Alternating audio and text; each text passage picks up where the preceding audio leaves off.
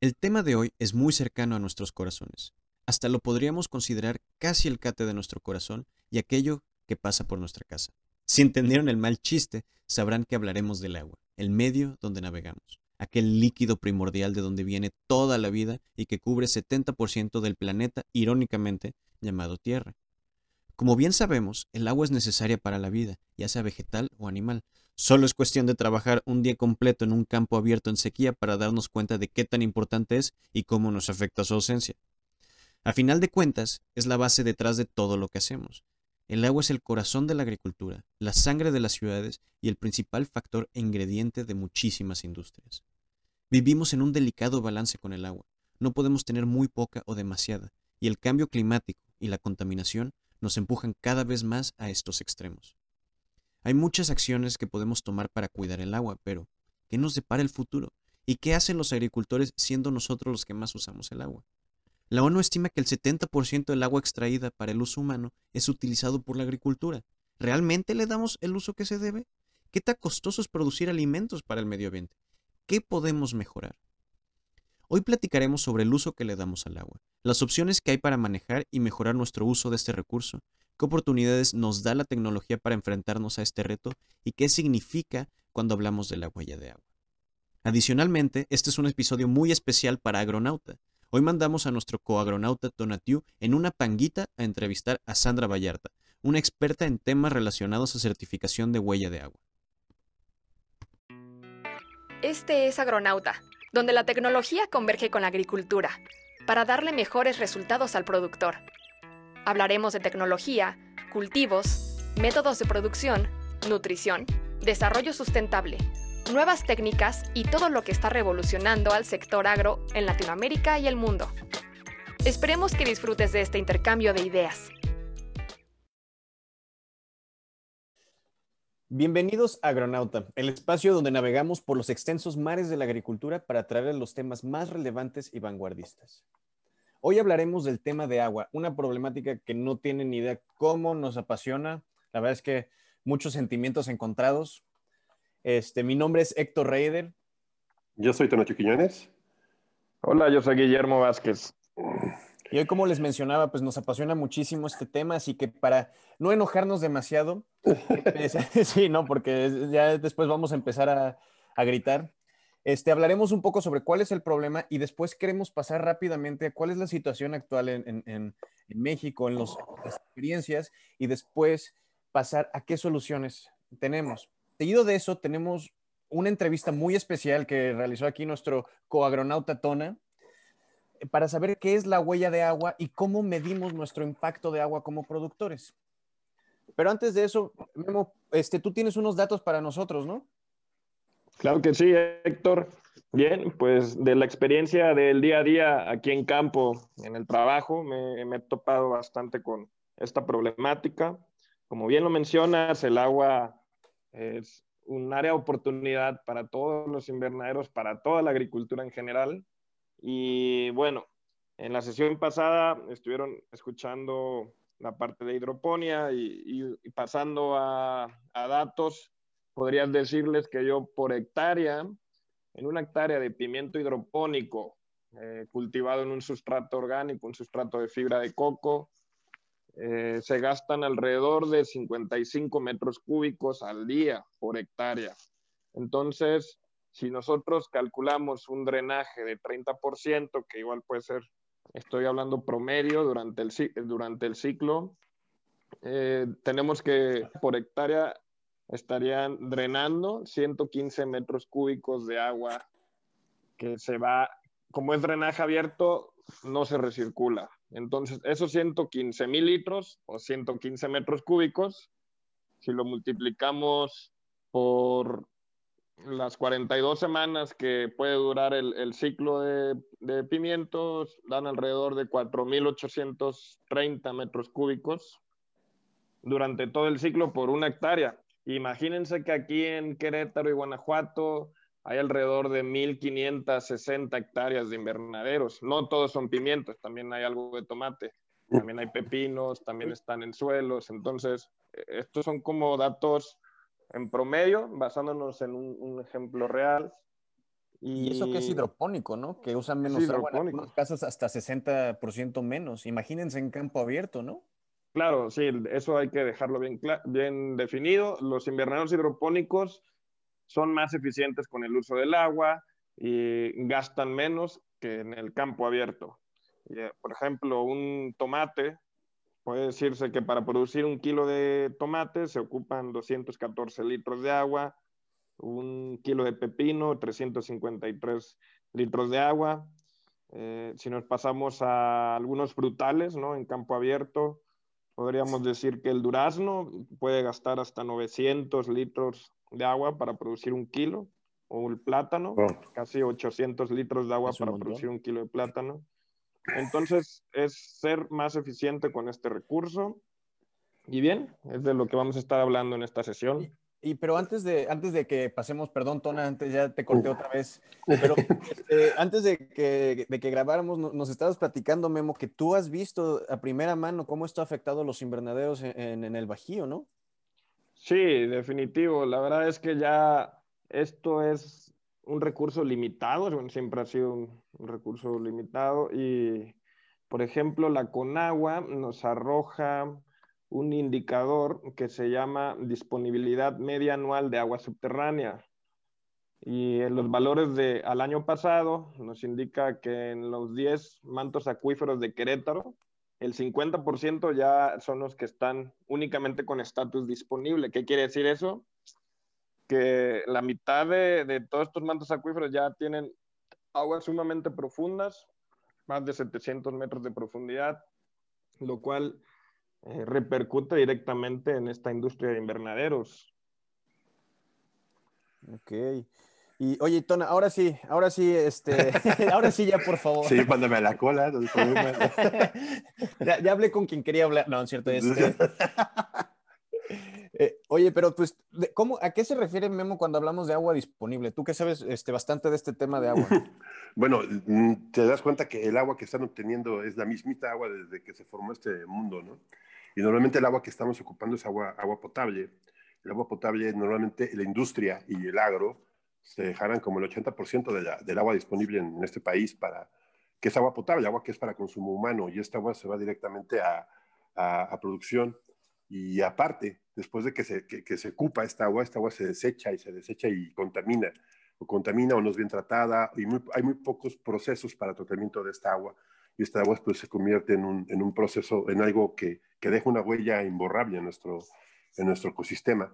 Eh, eh, tuvimos la, oportunidad de trabajar con, con, huella de agua y con saber de cuánto esta es, eh, es, cuesta producir algo, pero no nada más, siempre vemos nada más lo que es la producción, sino que también hay que ver todo lo que está alrededor, de cuánto nos cuesta transporte, cuánto nos cuesta moverlo, porque, por ejemplo, para, este, para generar el, el combustible se ocupa agua, para producir un camión se produce agua. Este, todo esto conlleva que es mucho más complejo este problema y estamos haciendo muy poco para hacerlo, para, para cubrirlo, ¿no? Y esto es un poco de lo que vas a estar tratando en la entrevista de hoy, ¿no? Que, realmente cómo es que estamos, cómo medimos este impacto que tenemos sobre, sobre el agua, eh, la famosa huella de agua, qué significa. Este, pero antes, antes de llegar a ese tema, antes de llegar ahora sí a lo carnoso de nuestro, de nuestro episodio de hoy, eh, hay que hablar un poquito sobre realmente cuáles son los procesos eh, pre y post del agua, ¿no? ¿Qué hacemos antes y después de utilizarla? Antes, la, mayor, la mayoría de las veces tratamos el agua para el consumo en, el, en, la agricultura. A veces le, le, bajamos la acidez, este, a veces le agregamos fertilizantes, sobre todo si estamos haciendo mezclas de nutrientes. Y esto a veces se va a los ríos, causa contaminación, lo que no utilizan las plantas. Y después de que utilizamos las aguas, si es que llegamos a tratarla, porque no tratamos cerca del 60% de las aguas que ensuciamos, este, pasamos por diferentes etapas, que es de, tratamiento, que es primera, segunda y tercera etapa de tratamiento, ¿no? Sí, claro. Bueno, también piensa que, a ver, estamos pensando que, que eh, en, un, proceso de, tanto de suelo abierto como protegido, eh, eh, la principal causa de contaminación son los plaguicidas. Yo soy discriminado de plaguicidas, por eso siempre que eh, yo, a mí no me gusta cuando dicen, tengo tal, tal cosa, que le pongo? Y le ponen pesticidas, ¿no? Y luego vienen los, los fertilizantes, la, la, sedimentación. También viene exceso de materia orgánica que le ponen, ¿no? y ya todo lo que conlleva, por ejemplo, otras industrias que, asociadas a la agricultura, que es, por ejemplo, el uso de, de, producción de cárnicos y todo esto, ¿no? Que, también, que también conlleva una, una, una, contaminación. Y todo esto se genera, ¿a dónde lo tiran? Hacia los ríos, hacia, hacia, los, hacia los acuíferos. Eh, yo, por ejemplo, aquí en el estado de Jalisco, eh, el principal problema que hubo, se hizo una inversión enorme en tratamientos de agua y pues no le hicieron ni cosillas a la contaminación. Hablamos que tenemos riberas muy bonitas como Chapala, como la, zona de Cajitlán y todo eso, el famoso río Santiago que no termina de, tener una, un hilo para crecer. ¿Por qué? Pues porque estamos ocupando eh, para, para, producción, ¿no? Y cada vez el agua está menos disponible, como comentaba Guillermo, más, más, más profunda, más difícil. Eh, los procesos de producción pocas veces piensan en, en, lo que es realmente el ciclo del agua. Eh, esta agua se, se desecha sin, sin ningún tratamiento o, creen que no pasa nada, ¿no? Y a veces malos procesos de, producción. Yo me, me, llama mucha atención de que normalmente con procesos, por ejemplo, de fertirriego te dicen, pues más o menos que se desperdicie 30%. 30% de, de, de, esto quiere decir que es un montón de agua, ¿no? Claro. si es un montón de agua, que esa agua se va a ir a algún lado y los fertilizantes que llevan se van a ir a otro lado y, y genera de la contaminación, ¿no? Ahí me gustaría agregar un punto a lo que preguntaba Héctor, que en los procesos de pretratamiento del agua antes de usarse en un sistema hidropónico. Por ejemplo, aquí al extraerse del pozo se lleva un silo eh, de agua donde se almacena y ahí es donde se calcula la cantidad de, de cationes que tiene, en este caso sodio, evidentemente es el, el, que más importa. Queremos que el agua no lleve sodio, que esté libre de, de, otros elementos como los bicarbonatos. Entonces, por eso se usa eh, ácido para neutralizar el pH. Este eh, Memo, perdón por interrumpirte, pero ahora sí te voy a pedir que me saques de la ignorancia un poquito. ¿A qué te refieres con cationes? ¿Cuál es el efecto de estos cationes sobre el agua? Ya, eh, bien, los cationes son, son aquellos elementos que tienen carga positiva. los, en las plantas los principales cationes que absorbe es el potasio, el calcio y el magnesio. Sin embargo, el sodio también tiene carga positiva y cuando tenemos arriba de 5 miliequivalentes, por ejemplo, por cada litro de agua de sodio, nos puede causar problemas en la absorción de nutrientes. Es decir, que compita contra la absorción de potasio, calcio y magnesio. Entonces, por eso, de entrada, el tratamiento de agua es quitarle el sodio. Estamos hablando de invernaderos de media alta tecnología que pueden hacer esto, obviamente, con, con un poco más de infraestructura. Y de ahí la parte de bicarbonatos es bajarlos a que no pase de 0.5 equivalentes por litro. y, ¿Y cómo hacemos eso? Cuando las aguas coloquialmente le dicen son, están duras porque están arriba de 1.5 o 2 mil equivalentes por, de bicarbonatos por litro, entonces hay que usar ácido para neutralizarlos de 2 mil equivalentes a 0.5. Y, y, luego, y, hay algunos productores que no miden el agua, ¿no? Y que no les importa tanto. Sí, la, calidad del agua es, es el, de los primeros pasos que hay que tener en cuenta para hacer una solución nutritiva. Y el pH es el, el potencial de hidrógeno que nos va, que tenemos que regular entre 5,5 y 6,5. Entonces, si el agua trae un pH hasta de 7 o alcalino, hay que, hay que bajarlo, como bien dijo Héctor, eh, con ácidos, ¿no? Eh, es importante que, los, que sepan también nuestros escuchas que los invernaderos eh, la infraestructura, la estructura del invernadero permite la captación de agua de lluvia. Entonces, en zonas, por ejemplo, muy secas o con poca precipitación anual, como lo es Bajío o el norte de, de, México, donde llueve poco, lo poco que llueve se puede captar. Entonces, esa es otra ventaja de los invernaderos. Y en eres más eficiente con el agua, lo captas y también puedes darle un mejor tratamiento, un mejor uso. Definitivo. Y en sitios todavía más extremos se están empezando a implementar condensadores. ¿Y qué hacen los condensadores? Son redes que ponen en los techos que agarran neblina y humedad del ambiente y hacen que caiga. no agarran mucha agua, pero lo que hay es, sirve, ¿no? En este caso. Ahora, nada más para simplificar un poco para aquellos que no, no conocían lo que estamos hablando en cuanto nos referimos a este, la carga de, de los cationes y, y, cómo afecta la, salinidad en este caso o la alcalinidad y la acidez, nos estamos refiriendo a cuando un suelo tiene demasiados sales la mayoría de las veces o, o, ciertos, o ciertos materiales, elementos que hacen que la planta no crezca bien o no crezca la sal es una de ellas. Por eso en algunas cosas de, la Biblia se habla de salar las tierras, porque así evitaban en antiguas guerras que crecieran los cultivos del enemigo y así los podían eh, matar, ¿no? Porque si matas su fuente de comida, matas a un imperio. Los disminuyes. Oye, Héctor, tú platicabas un poco sobre el tema de, bueno, sabes bastante el tema de cómo se maneja el agua allá en el norte, en la zona de, Ensenada, ¿no? de Baja California, ¿no? Sí, es todo un tema. Acá, acá en, Baja California y en Ensenada hay tan poca agua que traen agua de Mexicali. Imagínense que es un desierto. Entonces, uno de los grandes temas es que los acuíferos, los, mantos de agua que ya tenemos, tienen intrusiones salinas. ¿A qué me refiero con esto? El mar está filtrándose a donde tenemos agua dulce y eso causa problemas muy fuertes de salinidad como lo que estaba mencionando Memo.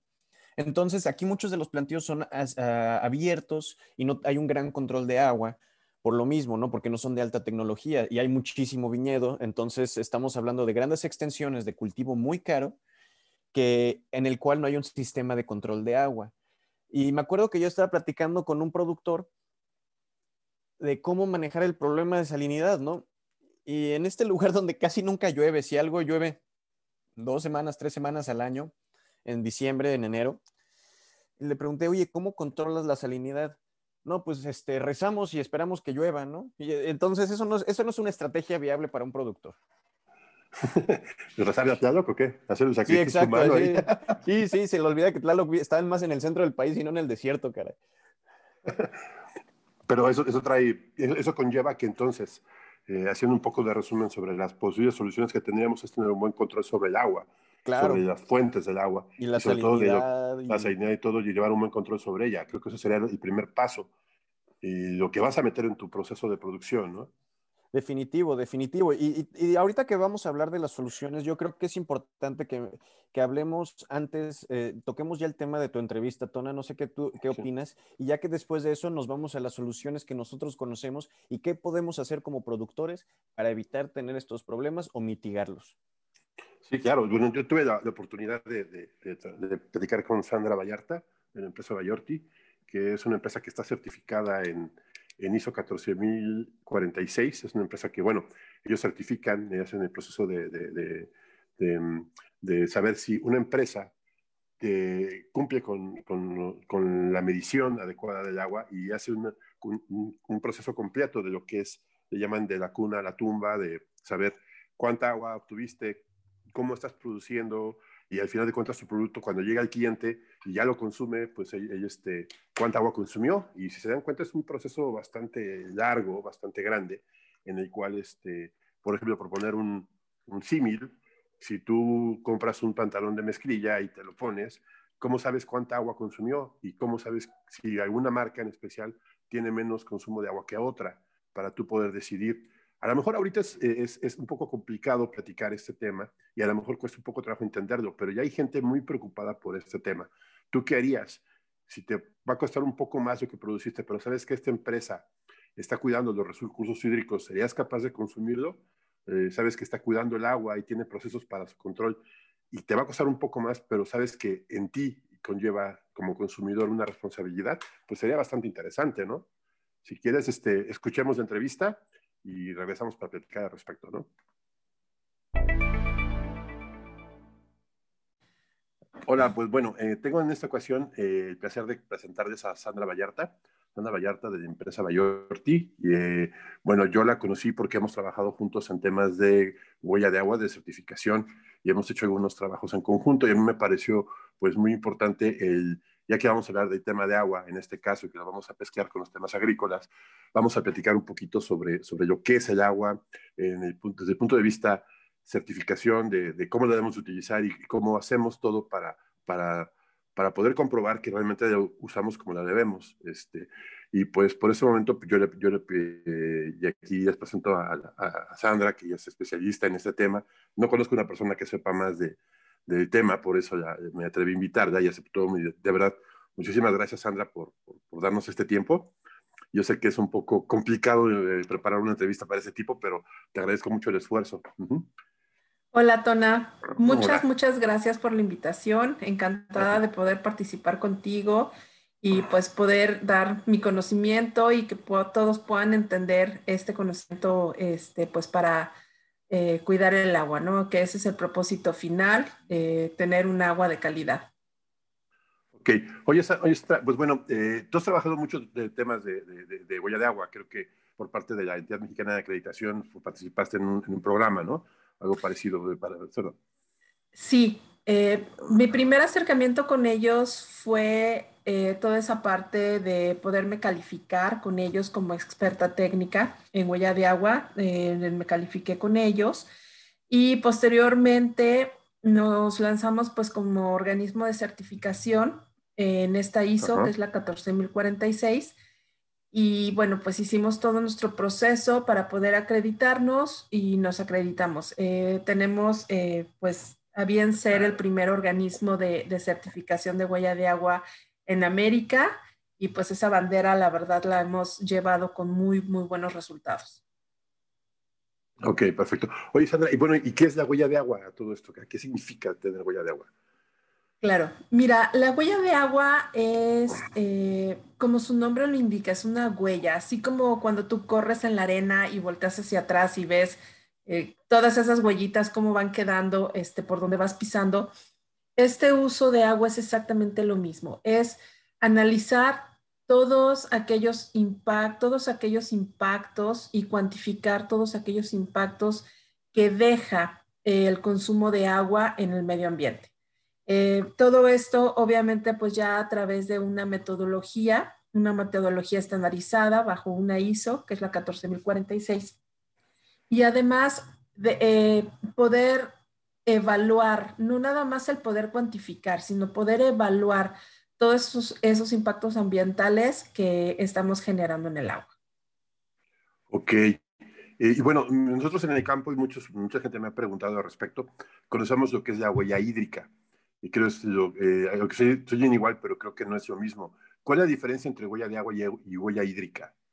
Sí, mira, son dos conceptos completamente distintos, pudieran ser complementarios, pero eh, eh, lo que pasa es que huella de agua o huella hídrica empieza primero eh, con ciertos autores que la empiezan a trabajar y con la huella hídrica empiezan a analizar y a cuantificar el impacto, pero realmente no hay un estándar que lo, que lo pueda calcular, ¿ok? la, la, huella hídrica abren este, que si tú tienes un agua azul que es limpia, un agua gris que pues es menos limpia, etcétera, pero no hay, no hay una cuantificación del impacto real que tú estás teniendo al medio ambiente. Esta ISO lo que hace es que no nada más cuantificas, primero tú cuantificas cuál es el uso real que tú estás teniendo, ¿ok? Y un uso no, nada más directo, cuánta agua te entra y cuánta agua te sale, ¿no? Sino también tú vas a cuantificar todos tus todas tus aguas indirectas que te llegan. ¿Por qué? Porque cuando consumes luz, pues también estás usando agua, se usa agua para generar luz. Cuando ah, tú, este, eh, el tractor, por ejemplo, que usa diésel, eh, pues para que haya podido llegar ese diésel a ese tractor, pues también hubo un impacto de agua. Entonces, no nada más se suman el agua que tú estás como organización utilizando, sino todas esas aguas escondidas, por, por, así decirlo en un lenguaje como, como muy este, eh, así de plática, todas esas aguas y hacemos una cuantificación total. Y esa cuantificación total, una vez que está cuantificada, le vamos a poner ciertos impactos. Vamos a calificar cómo queremos evaluar mediante una metodología establecida cómo estoy degradando la calidad del agua, eh, eutrofización, este, eh, escasez, por ejemplo, que, tanta le estoy quitando eh, la posibilidad a la región de, una disponibilidad de agua y hay muchas otras este, calificaciones que se les pueden dar. Entonces, básicamente la diferencia entre huella hídrica y huella de agua es que la huella de agua hace las calificaciones de los impactos ambientales en diferentes calificaciones. Ok, y, bueno, en este caso, ¿cómo se hace ese cálculo, Sandra? ¿Cómo, o sea, tú, tú me, dices, me dices que separas cada cosa, ¿no? Y se ponen dentro de, de, una, tabla o un estándar? ¿Cómo es esto? Claro, primero se hace un análisis. Primero, eh, pues lo que necesitamos son históricos de consumos de agua. Por ahí es lo primero por lo que tenemos que empezar. Y una vez teniendo eh, esos históricos, hay que ver qué es lo que voy a analizar, si quiero analizar eh, qué, qué, año voy a analizar, por ejemplo, o qué es lo que quiero analizar. Y eh, después de eso, voy a empezar a agregar todas esas entradas y todas esas salidas que necesito para eh, poder tener una producción, por ejemplo. Ok, si voy a analizar este, eh, ya, por ejemplo, un producto o mi proceso, todas esas entradas y todas esas salidas. Y necesito también establecer esa huella de agua, cómo la quiero yo analizar. Si la quiero analizar desde, desde la cuna, desde que nacen mis materias primas, hasta la tumba, hasta que desaparecen por completo del planeta, o qué límites yo voy a, solamente a lo mejor quiero analizar mi proceso, ¿no? De la puerta a la puerta, desde que entra mi organización hasta que sale de mi organización. Entonces, una vez teniendo esa información, eh, analizo todas esas entradas y todas esas salidas y cada de una de ellas, pues ya se les van aplicando ciertos factores de cuantificación. Ya hay algunos factores para gas, para diésel, para, este, eh, por ejemplo, eh, en, cuestión, por ejemplo, agrícola, pues también se tiene que tomar en cuenta la, la evotranspiración, ¿no? De, de, ah, las plantas. De, las plantas, ¿no? Entonces ya, ya hay factores que ya eh, por región ya están calculados y hay muchas bases de datos que nos apoyan a este cálculo. Ok, eso está muy interesante. Sobre todo de que eh, para nuevos productores que no miden su agua o que no la tienen bien cuantificada, eso puede ser un punto importante, ¿no? Claro, eh, hay muchas herramientas que ellos ya tienen sobre muchos estudios que se han hecho eh, internacionalmente y sobre todo en México. En México ya tenemos varios este, datos que ellos pueden tomar y, pueden comenzar pues ya por ahí por un, por un camino, ¿no? llevar un caminito. ok. ¿Y qué ventajas le da, ah, en este caso, le da una certificación? Por ejemplo, en este caso, certificar en ISO 14046. Claro, tú cuando tienes, tú cuando implementas esta metodología de huella de agua, eh, no nada más vas directo a que tú tengas una certificación, ¿ok? Hay muchos beneficios. El beneficio desde un inicio es que tú te das cuenta tu cuantificación, tú te das cuenta en qué parte de tu proceso está tu mayor salida de agua, tu mayor consumo o tu mayor impacto ambiental eh, para poder pues tomar medidas, ¿no? Este, tanto de minimización como de mitigación. Pero mm, básicamente eh, es porque tú encuentras cuál es el consumo real que estás haciendo, cuáles son esos impactos y mediante esta misma metodología tú vas a emitir un reporte, porque la misma eh, eh, ISO te dice cómo lo vas a reportar y cómo lo vas a comunicar. Entonces, una vez que ya lo tienes reportado y que ya lo tienes comunicado, entonces ya puedes acudir ya pues a una certificación. Es bien importante la certificación o, la, o, la, revisión crítica, cualquiera de las dos este, son válidas, porque es la forma en la que tú le vas a dar confianza a quien tú le estás comunicando.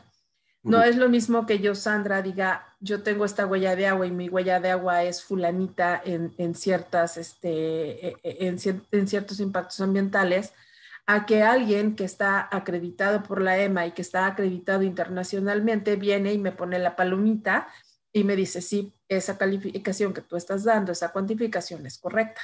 Ese es el mayor beneficio, tú darle confiabilidad, ser transparente y ser accesible al público en general. O sea que eh, eh, una, revisión crítica es eh, parte de lo que es la huella de agua. Es una parte de, la ISO a ti, la ISO cuando tú emites tu reporte, te pide una revisión crítica, te dice cómo realizas esa revisión crítica. Para empezar, no la puede ser tu organización, la tiene que ser otra organización, pues no puede ser juez y parte, ¿no? Eh, muchos se quedan en ese, en ese paso porque muchos no saben que, que pueden certificar, pueden obtener un mm. certificado. Pero ya cuando, cuando tú tienes un certificado, pues obviamente, este, sobre todo países como Estados Unidos, que ellos lo que muchas veces buscan son certificados y, por empresas que estén calificadas por ellos, ¿no? Entonces, cuando tú te certificas, este, pues obviamente tienes esa palomita de una empresa que ellos están avalando que es correcta y pues das la confianza eh, automáticamente. Ok, entonces, ¿y cuánto tiempo entonces sería válido este certificado que te, que te dan por validar la huella de agua? ¿Cuánto tiempo eh, dura? Claro, este certificado es depende de lo que tú estás evaluando. Si yo voy a evaluar el año 2020, por ejemplo, de mi organización, pues va a ser válido por toda la vida, ¿no? Porque no hay algo que cambie, ¿sí? Pero si yo me certifico como organización, entonces, pues normalmente va a durar dos años que es más o menos los cambios que tú vas teniendo tanto en procesos como en productos, etcétera. Ahora, si yo en un año cambio mi proceso o, amplío mis instalaciones y tengo otros factores, pues automáticamente queda este, invalidado ese certificado, ¿no? Tengo que volver a, correr otra evaluación y volverme a certificar. Sí, pero ya con una base anterior y mucho, es mucho más fácil, ¿no? Por supuesto, ya nada más haces este, una ampliación de la evaluación que tú habías realizado y ya nada más vuelves a, solicitar una recertificación. Recertificación, como si fuera un, como es un término ISO 9014, es caso 14046, ¿no? Exactamente, exactamente.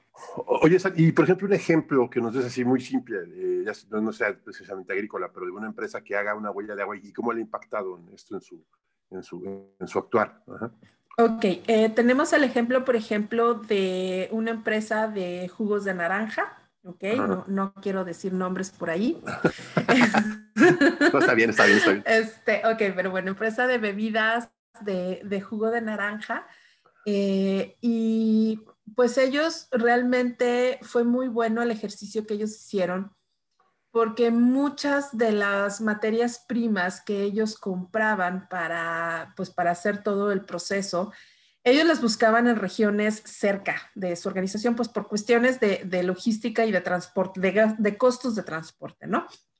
Y cuando corren estas, este, esta evaluación, ellos se dan cuenta que los impactos ambientales de esas empresas eran altísimos y eh, viraron este, su, su, realmente el barco, lo cambiaron por completo y empezaron a buscar empresas más comprometidas, empresas que tuvieran impactos ambientales menores, aunque a ellos les representaba un mayor gasto en cuanto a su transporte, ¿ok? Pero si ellos aplicaban también el factor transporte, porque pues también eso se aplica para una huella de agua, el factor transporte no es lo mismo este, a México traerlo a Estados Unidos que traerlo de China, por ejemplo. Cuando ellos lo corrían, ellos se daban cuenta que ellos estaban impactando más si lo traían del país cercano que del país lejano. Y en cuestión también ya en materia económica, porque esto también lo hicieron, este, lo corrieron con, con, cuestiones de costos, eh, ellos también se dieron cuenta que si sumaban todo, todo, todo, todo el proceso, les salía más barato traerlos de, de, de otro lugar que, que, del país cercano. Entonces, esto es para tomar, eh, básicamente es para tomar estrategias no nada más ambientales, sino también financieras te ayuda mucho, mucho, mucho esta, esta huella de agua para poder tener una evaluación correcta de, también de las finanzas de, que estás gastando. Sí, porque bueno, ahorita en, tema de agua el tiempo se está acabando. Eh, ya estamos con problemas severos de, agua y sobre todo en, el campo. Entonces creo que esto es una visión interesante de saber, para poder demostrar qué tan eficientes somos y qué, qué podemos mejorar en el consumo de agua. Eh, ¿cierto? Claro, claro, y, no nada más vayamos a la escasez del agua. Eh, nosotros sí pensamos en el agua, pensamos así como en la imagen del desierto y que no tienen agua, ¿no? Este, cuando yo hago una evaluación de, la huella de agua, por ejemplo, de la producción del café en Sonora, pues obviamente mi, impacto ambiental de escasez pues va a estar en el cielo, ¿no? Pero a diferencia que si yo lo hago, por ejemplo, en, el sureste, si lo hago en Chiapas, donde yo pensaría que hay más agua, eh, no lo voy a hacer por escasez, lo voy a hacer a lo mejor por eutrofización o lo voy a hacer mm. a lo mejor por acidificación. Y ahí es donde me doy cuenta que sí hay mucha agua, pero pues obviamente le estamos degradando la calidad del agua que hay en esa región. Y eh, no nada más es que, no haya agua, sino que no haya agua limpia. Esa es la gran problemática, que, que haya agua limpia para, y disponible para toda la población. Ok, hablamos, me habías tenido un término ahorita y te voy, a preguntar, aprovechando esta, este, este, tu experiencia, ¿qué es eutrofización? Ok, la eutrofización es la degradación del agua por eh, toda aquella materia acuática y eso le quita el oxígeno al agua y le quita su calidad. Sí, en el caso del agro, pues podría ser los, el uso indiscriminado de, algunos fertilizantes o el uso de materia orgánica, sí, ok. Claro, o, empiezan, o empiezan a crecer este, plantas acuáticas que realmente son como plaga, por así decirlo, pues eso le están quitando y le roban todos los nutrientes y todo el oxígeno a lo que debería tenerlo, ¿no? No, bueno, pues me parece muy bien. Pues, ¿algo más que nos quieras agregar, San, de, este, este, tema?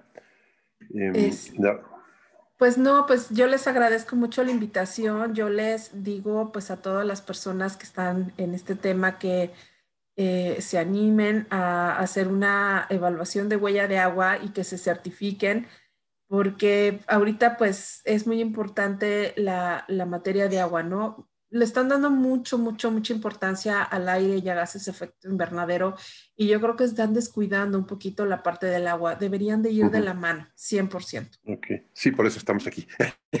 Perfecto. pues muchísimas, sí, muchas gracias. Te encuentran en mayorti.com. Exactamente, claro que sí. Sí, perfecto. sí, dejaremos, dejaremos tus datos en, en, en, el link del programa. Y pues gracias, Tona, por, la invitación. gracias, gracias, Tona. Oigan, qué padre, qué padre estuvo esta entrevista, la verdad, hubo muchas cosas que no sabía. Especialmente me pareció muy interesante lo que explica del diésel. Y, pero voy a expandir un poquito en eso, porque creo que es un tema bastante complejo y creo que es interesante entender a qué se refiere con, con contabilizar el uso de otras partes. Entonces, ella explica que tomamos en cuenta el uso de agua del diésel. ¿A qué nos referimos con eso? Cuando estamos calculando nuestra huella de agua, vamos a tomar en cuenta todos los otros insumos y productos y cuánta agua necesitan, necesitaron y necesitan ellos para operar y se necesitaron para producirlos. En el caso del ejemplo de diésel que da, por ejemplo, tomamos en cuenta el agua que se tomó para extraerlo, el agua que se, se tomó para producirlo y refinarlo, y el agua que se tomó para, para llevarlo hacia donde está, más el agua que contaminó en donde se tiró un poco, etc. A eso nos, nos referimos con el efecto y el impacto de agua de los otros productos y procesos que se utilizan en el momento este, de, medir nuestra huella de agua. Pero tomando... además... Ajá, perdón, continúa, continúa. Además, date cuenta que si, por ejemplo, para un productor está produciendo, no sé, tomate, tomate, aparte que el agua que está consumiendo su, su, proceso, proceso tiene que contar con la que el agua que va a generar, llevar su producto hacia el, su usuario final, con esta analogía de diésel que estás haciendo, además que el agua que conlleva, por ejemplo, para lavarlo, para, para empacarlo, las cajas que se utilizaron, cuánta agua generaron. O sea, es, sería como que un punto clave el, el, agua para entender realmente una huella. Se habla mucho también de la huella de carbono, pero yo pienso que la huella de, agua es un poquito más, más compleja y más completa en algunos aspectos, ¿no? Que serían complementativas una de otra, pero si te das cuenta, el, el agua es el, es el, creo que es un poco más difícil cuantificar su efecto sobre, sobre todos nosotros, ¿no? Claro, es muy abstracto. A mí me encantó la entrevista, la verdad. Yo creo que el tema de la huella de agua es una realidad y es una tendencia fuerte en la parte comercial, en los invernaderos.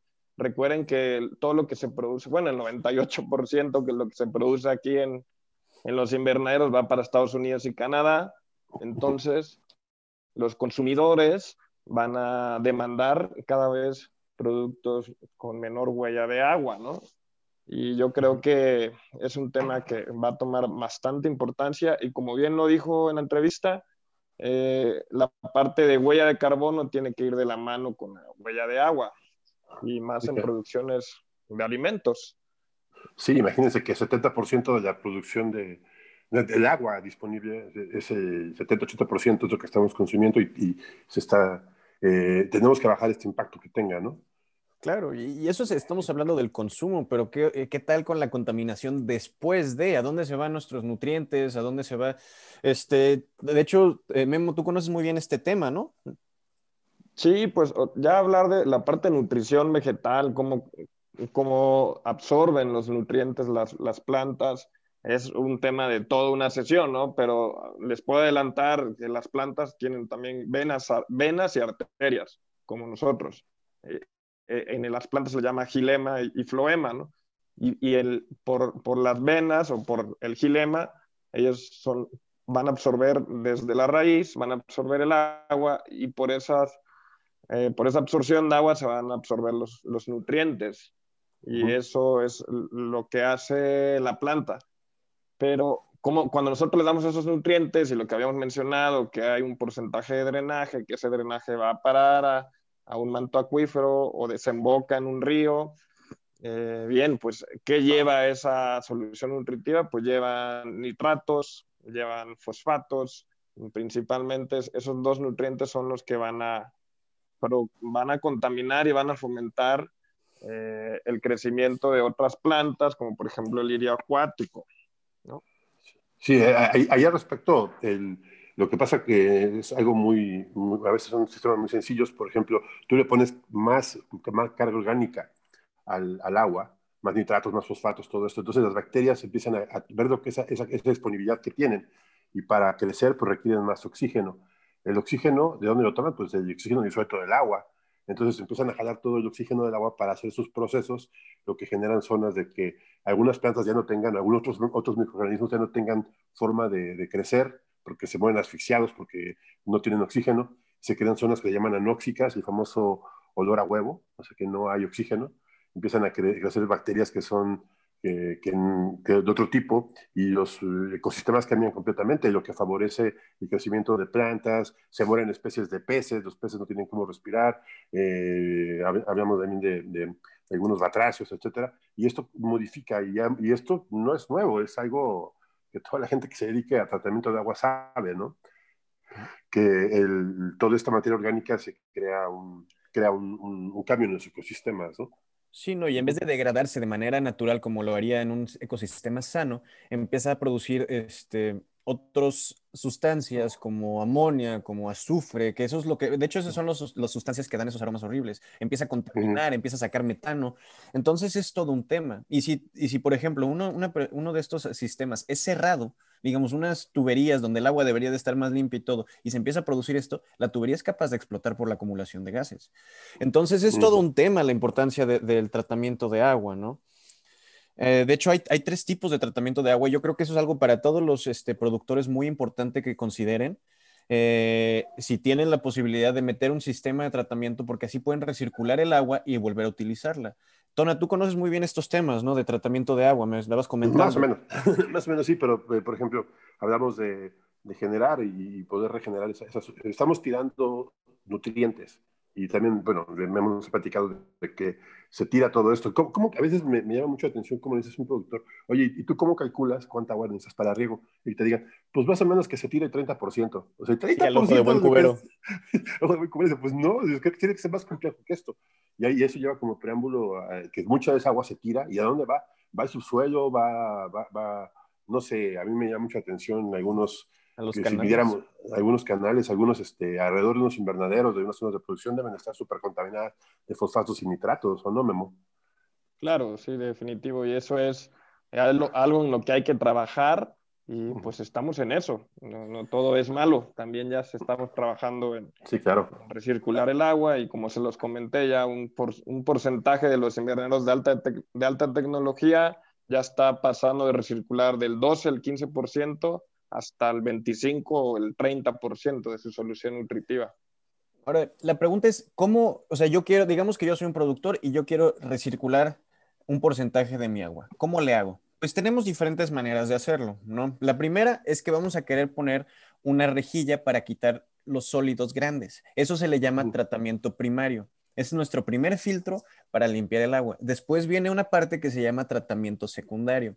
Este tratamiento secundario puede hacerse de diferentes maneras, pero lo que vamos a hacer es quitar la mayoría de las cosas que son muy dañinas para nosotros y para el ecosistema. Hay diferentes maneras, como con los lodos activados, hay algo que se llama el biodigestor, que básicamente, como su nombre dice, digiere con bacterias este, y microorganismos, las aguas y, los, y, todos estos químicos y los saca de una manera que son accesibles para el productor, para volver a utilizarlos como nutrientes, recuperando nuestros nutrientes, o hay los famosos humedales artificiales. Un humedal artificial es un lago o una lagunita creada por el humano que tiene una cierta selección de arenas, rocas y plantas específicamente escogidas para limpiar el agua mientras el agua va pasando por ahí. Y esa es nuestra segunda, este, segunda etapa, ¿no? Esa etapa, muchos productores ya pueden utilizar el agua, pero para otros tipos y para cierto tipo de certificaciones, que a final de cuentas una certificación es branding y marketing, así que es una inversión, definitivo. pero ayuda a la venta, hay que hacer una tercera filtración y esa filtración puede ser luz UV, ultravioleta, que mata toda la materia orgánica que quede y los, y los virus, digamos, bacterias, o membranas que dejan el agua limpísima y con un pH casi neutro, ¿no? Este, pero bueno, ya tocamos el, tema de, cómo tratar el agua, pero ¿cómo medimos nuestro consumo? Hay diferentes maneras de hacerlo, hay tecnologías que existen. Este, de hecho, nosotros nos dedicamos a, utilizar esas tecnologías en, nuestros, en nuestros trabajos y las comercializamos también, eh, porque vamos a tocar el tema de los diferentes sensores. Bueno, eh, eh, aquí es importante saber cuánto, cuánto ocupa la planta desde el principio, cuánto, cuánto transpira, eh, cómo está de humedad tu, tu sistema de producción y todo eso que lo puedas cuantificar y, medir, ¿no? Claro, sí, o sea, para empezar tenemos que saber que nuestra planta va a utilizar, el, por ciento, el 80% del agua que le demos a la planta la va a utilizar de evapotranspiración para controlar su temperatura y subir los nutrientes a las hojas. Siguiente, pues la, humedad relativa, ¿no? Eh, aquí ustedes, Tona, perdón, te interrumpí, tú ya estabas en un rol ahí. no, no, no, ya te. Pues, del tema de, de, poder hacer, y estudiar bien un invernadero, creo que para eso los invernaderos son, para poder, eh, para eso son cerrados, para eso son, se diseñan, para poder mantener las condiciones. Y el mantener las condiciones significa muchas cosas, ¿no? El que tengas una, una humedad controlada, el que no pierdas eh, calor, y que tampoco eh, se haya mucha temperatura, la puedas controlar eh, y que puedas eh, recuperar el agua. Esto quiere decir que son unidades que permiten que todos los recursos, entre ellos el agua, pues sean más, este, mejor, mejor empleados, ¿no? que, sean, que sean mucho más eficientes. Y Memo, tú estabas diciendo que además tenemos que tener a nuestra planta siempre este, transpirando, ¿no? Es lo que me habías comentado. Bueno, sí, el, en la parte fenológica, en la fenología de la, de la planta, es el proceso en el cual van a absorber sus nutrientes. Entonces, y van a mantener una temperatura eh, que les permita ser productivas, ¿no? Entonces, la parte de los sensores, pues nos va a ayudar a, a cuantificar todas estas variables y poder de cierta forma controlarlos, como decía Tona, con la infraestructura del invernadero, ya sea abriendo, cerrando ventanas, eh, y también depende de la temperatura, ¿no? Obviamente en invierno eh, no va a transpirar lo mismo que durante verano, durante primavera. Entonces, todas estas variables son las que miden los growers o los ingenieros de producción que trabajan en los invernaderos y es sumamente importante, es una herramienta indispensable para todos aquellos que están metidos en la producción de alimentos en invernaderos hidropónicos. Sí, claro.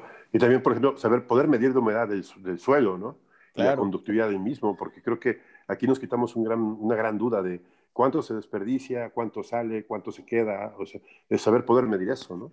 Uy, ese tema en, suelo, si tocas, es, serían producciones de campo abierto y, y bueno, es, es, todo, todo un tema. Ahí a veces el agricultor riega por, como dijo Héctor, a ojo de buen cubero o, o, o riegan por inundación que ya son prácticas muy, muy, eh, muy antiguas. Entonces, ahí es, todavía hay que trabajarlo doble. Es un área de oportunidad bastante clara para el agro y hay sensores que también te pueden permitir medir el porcentaje de, humedad ¿no? en el suelo y, y, eso te va a dar a ti como productor eh, el indicador de cuándo regar. Así, ¿sabes qué? Eh, ya, ya es momento de regar y doy un pulso, pero ya no riegas a ojo de buen cubero. Sí, claro. Y también, por ejemplo, el uso de dos cosas. A mí, bueno, no soy muy partidario de los, de los drones, pero, por ejemplo, los temas satelitales están muy avanzados al respecto.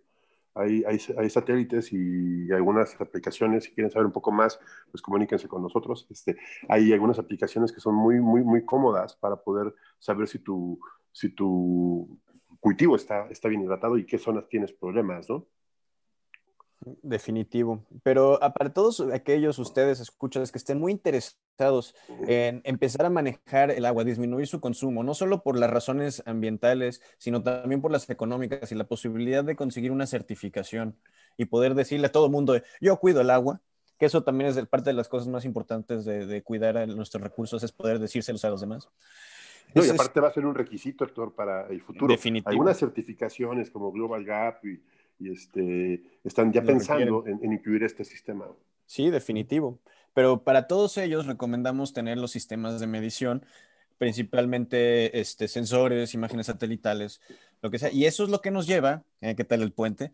A nuestro siguiente tema, a la, al siguiente puerto que tocaremos, que es nuestro gallo, nuestro negocio, los sensores y el monitoreo. ¡Eh, Oigan, y antes de pasar al siguiente tema, nomás recuerden, por favor, a nuestros escuchas, dónde pueden encontrar la parte de huella de agua, cómo se llama la empresa. Ah, bueno, la empresa que, que entrevistamos se llama Bayorti, Bayorti de México. Ellos tienen su página que es bayorti.com. Y pues, eh, si hay algún problema, también nos pueden contactar a nosotros y les damos el norte. Eh, creo que es importante el tema y, fue, fue algo menospreciado por algunas ideas. Ahí se manejaron dos temas importantes, huella hídrica y huella de agua. Son muy diferentes. Y lo explicó Sandra y, este, es importante que lo sepamos. Eh, eh, el huella de agua es complejo, sí, pero trae muchos beneficios y, y, tenemos que ser más globales. Y pues nuestras redes sociales nos pueden encontrar en Instagram como Agronauta MX, nos pueden encontrar en Facebook como Agronauta, nos pueden encontrar en LinkedIn como Agronauta, tenemos la página web que es proi.mx, ahí tenemos alojado una pestaña completa de lo que es Agronauta y cualquier cosa, pues ahí estamos Héctor, Memo y yo al, al escucha, ¿no? Y como de costumbre, si no les gusta lo que dijimos, si sí les gusta, si quieren corregirnos, si cualquier cosa, escríbanos. Aquí estamos para ustedes. Ah, por cierto, creo que tenemos pendiente un, un tópico importante, ¿no, Héctor? ¿Cuál? Que habíamos dicho que si un grower nos envía un problema y vamos a platicarlo y a darle una solución, ¿o no? Efectivamente, eso es un tema que ya tenemos, hemos platicado este, los tres desde hace tiempo, es que si nos mandan algún problema real, alguna pregunta que tengan, nosotros vamos a, dar nuestras soluciones, este, cómo podemos resolverlos y qué creemos o qué haríamos nosotros en esa situación. O si no, le preguntamos al experto. sí, sí, exacto, también. Pero bueno, con eso damos por terminada nuestra sesión. Nos vemos en, el próximo puerto. Un abrazo a todos. Somos Agronauta. Muchísimas gracias. Un abrazo igualmente y fue un placer. Y acompáñenos a navegar en el puerto de en el puerto, en el mar de la agricultura. Hasta luego.